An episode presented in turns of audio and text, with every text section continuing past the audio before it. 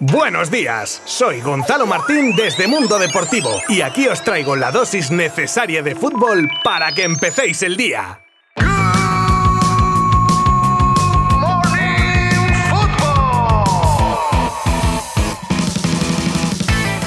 Hola a todos, bienvenidos un día más a Good Morning Football, vuestro podcast informativo con las últimas y más destacadas noticias futboleras de cada día. Ya sabéis, de lunes a viernes desde vuestra plataforma de streaming favorita, hoy con muchos temas de los que hablar encima de la mesa. Hablaremos de la nefasta noticia para la selección española de fútbol, con la lesión de Alexia Putellas, de la elección de Iñaki Williams de jugar con la selección de Ghana, el intento a la desesperada de Marcos Alonso por fichar por el Barça, que se plantea incluso recurrir al transfer request, con a los rivales tanto de Barça femenino como masculino de fútbol para el Gamper, el acuerdo del Bayern con The League, la presentación de Galtier con el PSG y un montón de cosas más desde ahora y durante los próximos minutos. Os habla Gonzalo Martín desde Mundo Deportivo. ¡Comenzamos! Malas noticias para la selección española femenina de fútbol a un par de días del inicio de la Eurocopa y dada la gravedad y por extensión para el Barça femenino. Alexia Putella sufre una rotura del ligamento cruzado anterior de la rodilla izquierda y estará de baja aproximadamente medio año. Todo tras el entrenamiento de ayer cuando sufrió, según los médicos, una entorsis de la rodilla, lo que le mandaba al hospital donde se confirmaron los peores presagios. La de Alexia, mejor jugadora del mundo en este momento, no es desde luego una baja más y será sustituida por la delantera de la Real, Amayur Sarriegui.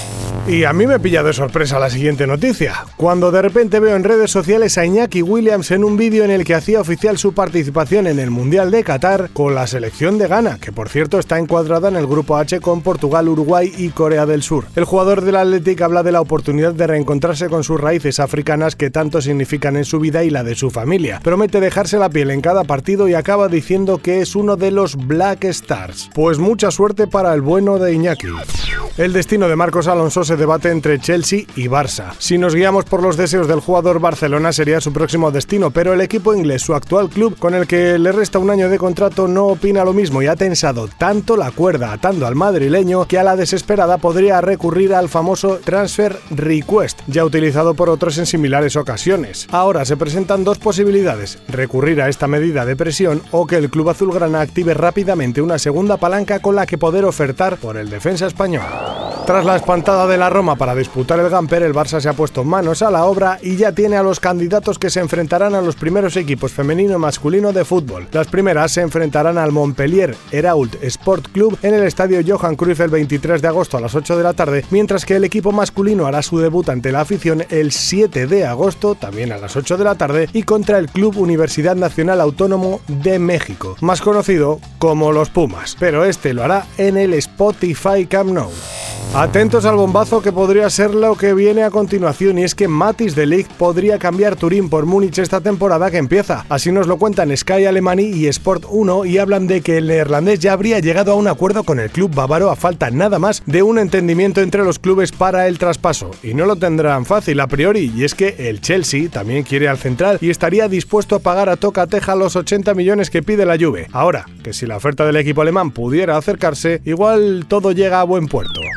Christophe Galtier ya es oficialmente nuevo entrenador del PSG y ha sido presentado pocas horas después de la destitución de Mauricio Pochettino. Tras su salida del Niza se convierte en el séptimo míster que pasa por el banquillo parisino de la era Qatar en el club. En sus primeras palabras ha dejado claro que es un tipo exigente y que quiere que sus futbolistas sean felices a través del trabajo y esfuerzo y ha mandado un primer mensaje al club pidiendo una reducción de la plantilla porque con tanto jugador si hay alguno infeliz repercutirá negativamente en el grupo. Todo para buscar la tan ansiada Champions. campeones.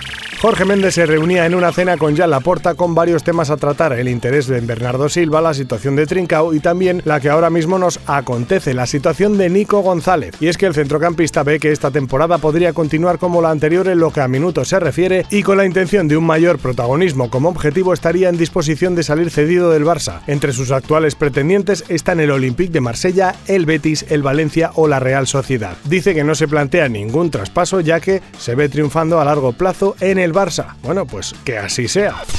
Jules Koundé, jugador del Sevilla pretendido por el Barça, se encuentra actualmente en Los Ángeles donde se operó el pasado 15 de junio del pubis por unas molestias que llevaba arrastrando durante un tiempo en los isquios. Con Monchi dejando claro que el jugador se incorporará en Corea a la pretemporada del club hispalense, el francés nos ha dejado un enigmático mensaje en sus redes sociales en el que dice Be you, do you. En castellano, sé tú, hazlo. Un mensaje que puede llevar a varias interpretaciones y más con el interés latente de Chelsea y Barça por hacerse con sus servicios.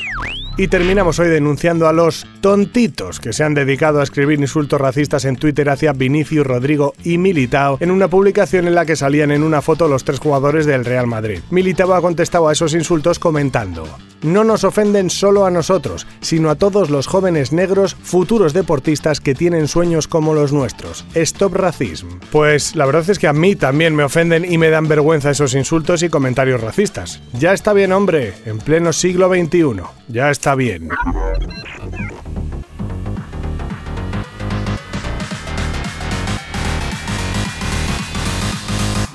Pues aquí termina un nuevo episodio de Good Morning Football, ya en la mitad de nuestra semana informativa. Muchas gracias por estar al otro lado un día más. Nos escuchamos mañana de nuevo.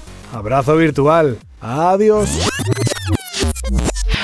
Mundo Deportivo te ha ofrecido Good Morning Football, la dosis necesaria de fútbol para comenzar el día.